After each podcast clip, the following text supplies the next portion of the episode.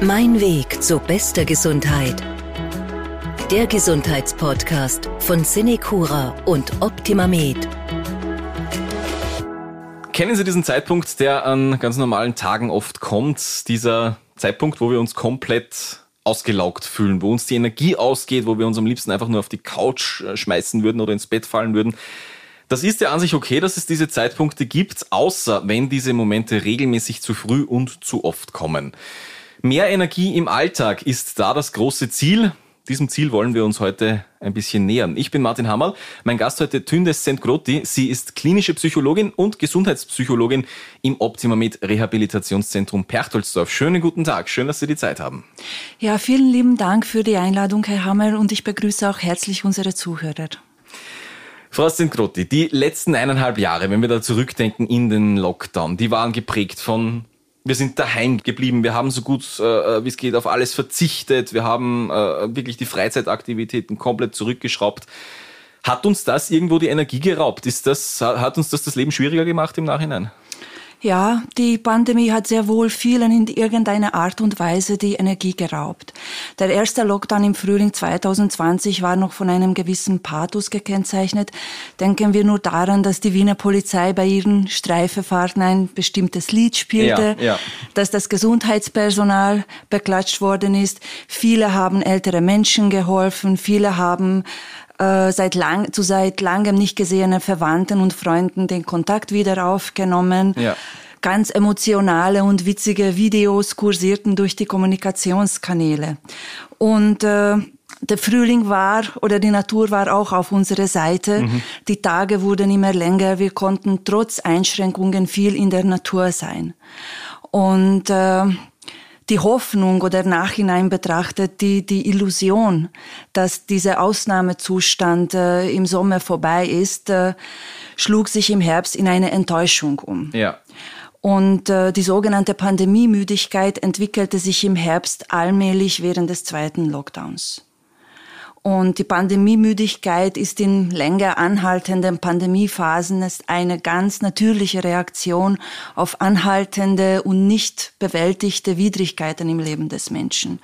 Und es äußert sich im, durch das Gefühl von, von Bequemlichkeit, Distanzierung und Hoffnungslosigkeit. Wir können uns erinnern, also depressive Verstimmungen mit oder Angst, ohne Angstkomponente haben sich im, in unserem Leben breit gemacht. Und äh, ein Tag war wie der andere. Mhm. Kaum Abwechslung, kaum etwas, auf das man sich freuen konnte, keine Highlights. Und viele litten unter dieser Eintönigkeit, beziehungsweise unter, unter der Folgen von der sozialen Isolierung. Ja, das haben wir dann doch gemerkt, ja. Genau. Trotzdem möchte ich betonen, dass diese Pandemie auch äh, bestimmte Benefits gehabt hat. Mhm. Viele waren öfter in der Natur und haben sich auf ihre unmittelbare Umgebung zurückbesinnt und, und begannen ihre vor der Haustür liegende Lebensräume besser schätzen zu können, die ja. Wälder und die Parks. Das haben wir, das hat, glaube ich, jeder von uns auch gehört oder selbst erlebt, ja, so dieses äh, äh den Wald wieder irgendwo entdecken oder ja. wirklich die Natur, ja. Das ist die, die positive Seite von dem mhm. Ganzen. Ja, jetzt ist es halt, äh, zumindest äh, im Moment ist der Lockdown vorbei. Der Journalist Sebastian Hofer hat da im Wochenmagazin Profil einen, wie ich finde, sehr interessanten Punkt aufgeworfen. Wir dürfen wieder raus, wir dürfen uns treffen, mhm. aber es haben sicher mhm. noch viele Leute immer das Gefühl, ich habe keine Energie, ich mag eigentlich gar nicht mehr raus. Was mhm. äh, mhm. denken Sie sich da als, als Psychologin, wenn es mir da noch immer nicht besser geht nach dem Lockdown? Mhm. Ja, also die, die Pandemie kann Veränderungen im Leben verursacht haben, mit denen ich zuerst äh, umgehen lernen muss. Zum Beispiel nach dem Verlust eines Arbeitsplatzes oder, oder, die, oder die Kurzarbeit. Darüber hinaus äh, hat die Pandemie latente Problemfelder in unserem Leben offensichtlich werden lassen, zum Beispiel Beziehungsprobleme oder mhm, wenig, ja, ja. wenig stabile Freundschaften, alte Belastungen. All diese Sachen sind an die Oberfläche gekommen und in dem Sinne hat die Pandemie gewirkt wie ein Katalysator. Und aber zu Ihrer Frage zurückzukommen, ähm, ist es auch nach mehreren Wochen zu keiner Verbesserung der Befindlichkeit äh, gekommen, dann ist anzuraten, professionelle Unterstützung in Anspruch zu nehmen und, und Hausarzt oder niedergelassene mhm. Psychotherapeutinnen und Psychologinnen aufzusuchen. Gut, gehen wir davon aus, ich suche mir jetzt Hilfe, ich komme zu Ihnen als Psychologin zum Beispiel. Was ist so der Beginn? Was ist so Ihre erste Reaktion, mhm. wenn ich zu Ihnen komme und sage, ja. ich habe einfach keine Energie mehr im mhm. Alltag, ich, ich, ich mhm. fühle mich überfordert, ich schaffe das nicht mehr alles? Ja, ja. Äh, wir würden uns generell gemeinsam Ihre, ihre Lebensumstände anschauen, äh, wie Ihre Arbeitssituation ausschaut, wie Sie Ihr Privatleben eingerichtet haben, ob sie genug soziale Kontakte haben, auf die sie zurückgreifen können. Melden sich bei ihnen gewisse körperliche Symptome und wenn ja, sind sie schon medizinisch geklärt. Haben sie einen gesunden Schlaf? Bewegen sie sich äh, äh, ausreichend? Und was noch ganz wichtig ist, wir würden uns anschauen, ob sie in der letzten Zeit gewisse große Herausforderungen gemeistert hätten, zum Beispiel Umzug, mhm. ein neuer Job oder Jobwechsel oder äh, mussten sie mit Veränderungen wie zum Beispiel mit einem Verlust oder mit Trennung äh, umgehen. Erfahrungsgemäß äh, kann man behaupten, dass der Energiemangel oft am Ende kritischer Lebenssituationen. Okay, ja, ja. Okay, das heißt, dass da zeigt. ein Anzeichen, dass da einfach irgendwas nicht stimmt, ja. Genau, ja. genau, genau. Jetzt gibt's ja da natürlich eine Unterscheidung. Ich glaube, jeder und jede von uns hat mal Phasen, äh, wo wir müde sind, Richtig. wo wir keine Energie ja, haben. Ja. ja. Was ist da so, wo Sie sagen, äh, als Psychologin, das ist normal, dass ich da vielleicht keine, äh, keine Energie habe und wo fängt's vielleicht auch wirklich an, in eine Depression überzugehen? Also wo ich sage, da ist, da ist auch wirklich ein Krankheitsbild vorhanden. Kann man das klar unterscheiden? Ja, das kann, kann man schon. Eine, eine klinisch relevante depressive Episode hat schon ganz gut definierbare Symptome und die klinisch-psychologische Diagnostik verfügt über standardisierte, international bewährte Verfahren, mit, mit deren Hilfe eine depressive Episode ziemlich äh, präzise äh, diagnostizieren lässt. Äh, die Kernsymptome einer klinischen Depression sind Antriebslosigkeit, Niedergeschlagenheit und Verlust von, von Freude. Mhm. Die Betroffenen sind konstant, konstant äh, müde und erschöpft. Der Tag beginnt oft damit, dass man kaum aus dem Bett kommt oder nur mit Hilfe. Man kann sich alleine zu Aktivitäten nicht mehr aufraffen. Und, und auch die Initiativen von Mitmenschen bleiben oft ohne Effekt. Betroffene fühlen sich traurig und, und innerlich äh, absolut leer. Die Stimmung ist düster und gedrückt und lässt sich selbst durch tröstende Worte der Mitmenschen nicht, nicht aufhellen selbst an Aktivitäten, die einem früher Spaß gemacht haben, verliert man das Interesse. Man fühlt sich ausgelaugt und absolut, man hat schlichtweg keine Lebensfreude mehr. Mhm. Und äh, als Konsequenz zieht man sie zurück und vernachlässigt man auch die Freunde, die soziale Beziehungen. Dazu kommen noch äh, äh, bestimmte Nebensymptome, die nicht alle unbedingt äh, vorhanden sein müssen, wie zum Beispiel Schlafstörungen, Appetitlosigkeit, Konzentrationsstörungen negative Gedanken oder verminderndes Selbstvertrauen. Also das ist wirklich ein komplexes Bild. Alleine keine Energie zu haben, bedeutet längst nicht äh, an einer Depression äh, okay, zu leiden. Gott sei ja. Dank. Ja, da haben Sie recht, Gott sei Dank, weil ich glaube, ja. das geht uns ja allen einmal so, dass wir, dass wir müde sind auch wirklich, ja. Ich spreche heute mit Psychologin Tündes Sengroti. Wir sprechen über mehr Energie im Alltag und wie uns die Corona-Pandemie das vielleicht ein bisschen geraubt hat, diese, äh, ja, diese Energie für den Alltag. Wie schaut's jetzt aus? Was sind wirklich so in, aus Ihrer täglichen Erfahrung, aus Ihrer Arbeit so die größten Energiefresser in unserem Alltag? Wo mhm. sagen Sie, das mhm. sind die Punkte, wo wir normalerweise ja. ansetzen bei einer Therapie? Ja, ja. Also die größten Energiefresser in unserer Zeit sind einerseits äh, die Zivilisationserscheinungen wie zum Beispiel Zeitdruck, Lärm, dichter Verkehr, schnelles Arbeitstempo, Hektik, Multitasking, Informationsüberflutung. Mhm. Andererseits sind es die zwischenmenschliche Konfliktsituationen im privaten und im beruflichen Bereich. Also diese Pandemie hat uns sehr schön vor unsere Augen geführt, wie unerlässlich und fundamental wichtig die gute und nährende Beziehungen für unser psychisches Wohlbefinden sind. Und äh, wir merken dies meist erst, wenn wir sie nicht haben oder wenn, wenn wir sie nicht äh, ausreichend äh, pflegen können. Und es ist auch wissenschaftlich erwiesen, dass ein gutes soziales Netz uns vor ähm, Entstehung depressiver Erkrankungen schützt und uns hilft, besser mit chronischen Krankheiten umgehen zu können. Und zu einem guten sozialen Netz gehören nicht nur nahe und äh, intime Beziehungen, sondern auch gute Bekanntschaften. Der Mensch ist ein, ein psychologisches Wesen, ein, ein äh, biologisches Wesen mhm. und auch ein soziales Wesen. Also ohne die Unterstützung der anderen kann keiner von uns weiter. Also der, das Leben ist ein Austausch. So wie Sie vorher gesagt haben, ich glaube, das haben viele in, in, in der Pandemie gemerkt, so diese, ja. diese, diese Beziehungen wieder pflegen ja. und so, ja. ja. Automatisch gegengesteuert, ja, so die eigene Psyche irgendwo pflegen. Richtig, richtig. Wir haben viel jetzt schon darüber gesprochen, über äh, Energieverlust im Alltag, über Müdigkeit. Schauen wir, was wir dagegen tun können. Jetzt gehen wir in die andere Richtung. Mhm. Ein Punkt da, ein großer zum Beispiel, ist die Bewegung. Mhm. Welche Rolle spielt die beim Füllen unserer mhm. Energiespeicher? Weil der mhm. erste Reflex wäre ja so, oh, Bewegung anstrengend, da brauche ich genau. ja wieder Energie. Mhm. Aber ich glaube, es ist ja genau andersrum in genau, Wirklichkeit. Genau, richtig, wie Sie das sagen. Also Bewegung spielt eine außerordentlich wichtige Rolle. Und das sage ich nicht nur deswegen, weil ich in einem orthopädischen Rehabilitationszentrum tätig bin und bei uns der Bewegungstherapie eine ganz große Wichtigkeit äh, zugesprochen wird, sondern auch deswegen, sagen, weil Bewegung die Nummer eins im Bereich Stressbewältigung ist. Unsere körperlichen Stressreaktionen bereiten uns auf äh, große Bewegungen vor. Äh, Kämpfe oder Flüchte war die, die Devise in der Steinzeit, wo unsere biologischen Stressreaktionen herausgebildet wurden. Äh, unsere Stressreaktion folgt also einem ganz alten Muster und äh, bereitet den Körper auf Kampf oder Flucht vor. Und äh, der Urmensch brauchte sehr viel Energie, um den Mammut töten zu können ja, oder davor ja. flüchten zu können. Und äh, deswegen, die körperliche Aktivität ist eine sehr gute Möglichkeit, die durch den Stress äh, zur Verfügung gestellte Energie konstruktiv zu verbrauchen und äh, eine regelmäßige körperliche Betätigung schützt uns vom chronischen Stress und äh, macht uns äh, gegenüber Belastungen widerstandsfähiger. Äh, die italienische Neurowissenschaftlerin, ich weiß nicht, ob Sie das Buch kennen, äh, Beweg dich und dein Gehirn wird dir danken.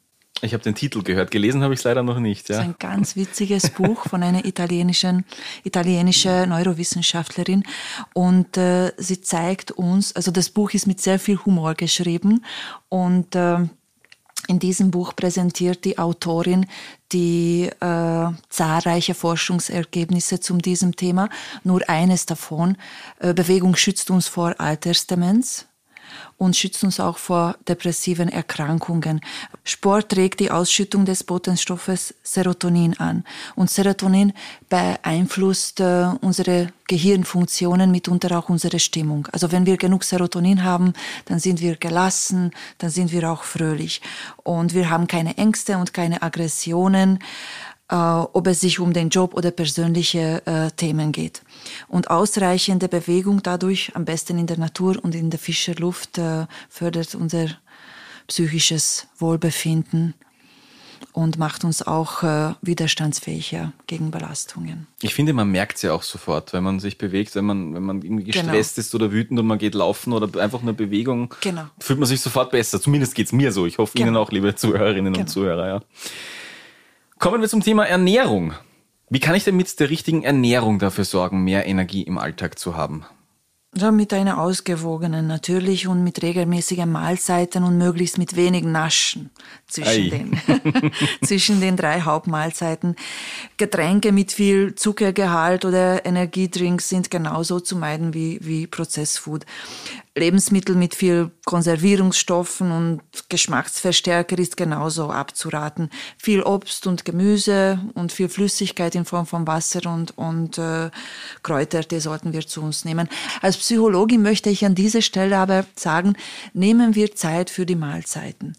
Das ist leider auch ein, ein Produkt unserer Zeit, dass wir möglichst viel in möglichst wenig Zeit hineinpacken mhm. möchten.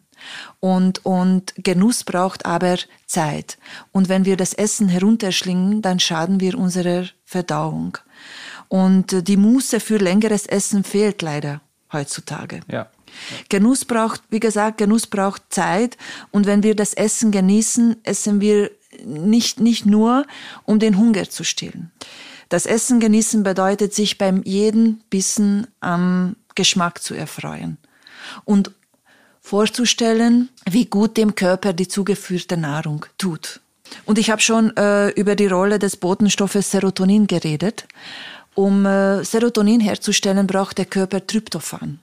Und einige Käsesorten wie zum Beispiel Emmentaler oder Camembert, diverse Fischsorten, getrocknete Datteln enthalten sehr viel Tryptophan, also sehr viel gute Laune steckt in diesen Lebensmitteln. Sehr gut. Aber damit der Körper äh, vom Tryptophan Serotonin herstellen kann, braucht der Körper, braucht der Organismus äh, Kohlenhydrate. Das ist wieder ein Beispiel dafür, dass unser, unsere Ernährung ausgewogen sein soll und von ganz extremen und einseitigen Diäten ist es sehr abzuraten. Mich würde jetzt noch interessieren, wie kann ich mich eigentlich selbst beeinflussen? Also kann ich mir mehr Energie auch einreden? Ich vermute als Laie jetzt schon, dass das nicht besonders gut sein wird, wenn ich mir die ganze Zeit selbst sage, ja, ich bin so müde, ich habe keine Energie. Aber, aber kann ich da wirklich auf mich selbst einwirken? Wie schaut das aus? Ja, und Sie haben vollkommen recht. Dieser Satz, ich habe keine Energie, wirkt nicht besonders motivierend. Aber wir können uns ganz bewusst anschauen, äh, woraus wir tagsüber Energie tanken können. Und wir können uns ganz bewusst Rituale einbauen, die uns dann Kraft schenken. Aber zum Beispiel für eine wichtige, ganz wichtige Aufgabe, wo ich denke, uh, da werde ich vielleicht Schwierigkeiten haben vor einer großen Herausforderung. Wir können uns zuerst vorstellen, okay, wie wird es sein, wenn ich diese Herausforderung gemeistert habe? Gut genug, nicht perfekt, aber gut genug. Und mm, wenn ich mich so wirklich zufrieden zurücklehne. Und da gilt die Devise von ganz großen Herausforderungen, wie zum Beispiel eine Podcastaufnahme. ja, ähm, ja. Zuerst gewinnen, erst dann beginnen. Okay, das ist ein Satz, der uns motivieren kann. Aber zurückzukommen zu, zu diesen Ritualen. Gehen wir täglich für 20, 30 Minuten in die Natur. Äh, achten wir auf eine aufrechte Körperhaltung. Lächeln wir, weil unser Gesichtsausdruck auf unsere Gemütslage zurückwirkt. Tun wir anderen Menschen etwas Gutes. Üben wir auch Dankbarkeit. Auch während des Tages kann man, kann man Zeit dafür nehmen, sich zu überlegen, okay, wofür kann ich eigentlich dankbar sein? Und da denke ich nicht an große Sachen, sondern an Kleinigkeiten. Weil Glück steckt immer in der Gegenwart. Oft arbeiten wir auf etwas hin und wir denken, wenn wir das erreichen, dann werden wir glücklich sein. Ja. Das ist aber ein Irrtum. Das ist eine Falle meistens. Ja. Das ist ein Falle. Glück steckt immer in der Gegenwart. Schränken wir unser Konsum an, an äh, Fernsehen, Nachrichten und Zeitungsmeldungen an, zum Beispiel. Und pflegen wir unsere Beziehungen. Also ein Freund oder eine Freundin freut sich immer, wenn wir kurz äh, anrufen. Äh, lächeln wir. W wünschen wir anderen Menschen in unsere Gedanken etwas, etwas Gutes wo wir denken, okay, das wünschen sie sich auch. Das übt sich am besten, wenn wir das Menschen wünschen, die wir nicht besonders mögen oder mit denen wir in einer Konfliktsituation stehen. Wenn uns nichts Besseres einfällt, dann wünschen wir ihnen gute Gesundheit. Okay? Und was ganz wichtig ist, verbannen wir unsere innere Kritiker und beantworten eher die Frage, was mögen wir an uns? Nicht, worauf wir stolz sind, weil das geht wieder in Leistung, mhm. sondern was wir an uns mögen. Wir alle haben gute, gute Eigenschaften. Und das, das wirkt wirklich motivierend. Und, und wenn wir diese äh, erst einmal zur Gewohnheit äh, gemacht haben, dann besitzen wir wirklich eine eingebaute Batterie, die uns langfristig mit Energie versorgt. Geht wahrscheinlich nicht von heute auf morgen. Das Richtig, dauert ein bisschen, ja, leider. Ja, ja.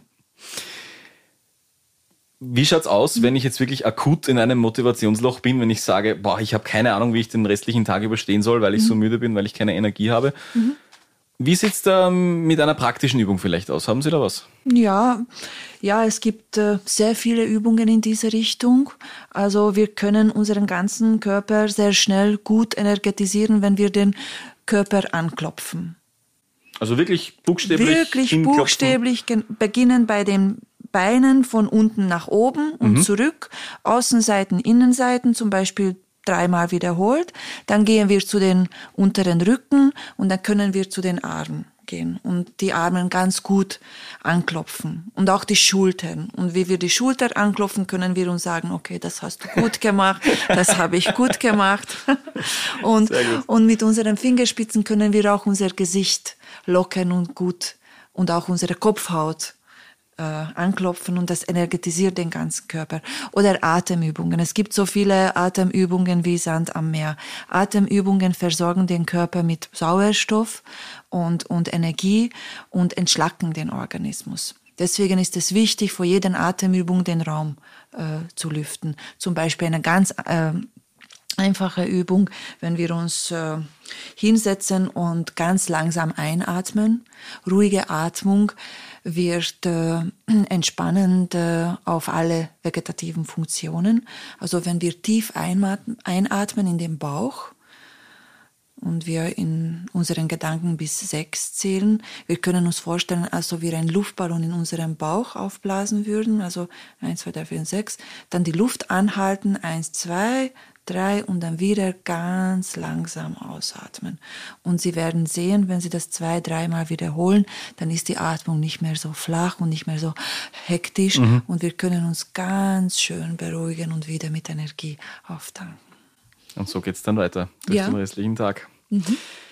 Frau St. Grotti, wir sind fast am Ende angekommen unserer ja. Aufnahme. Ja.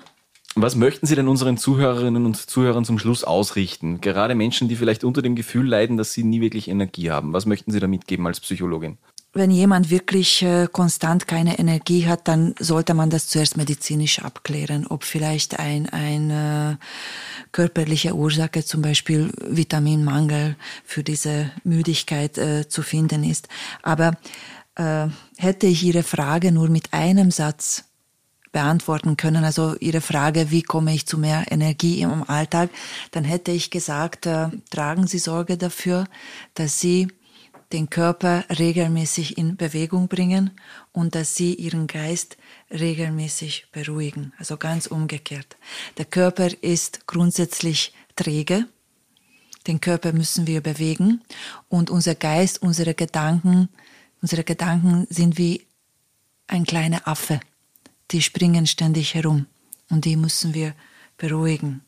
Und deswegen sollen wir uns der Stille und der Ruhe widmen, regelmäßig.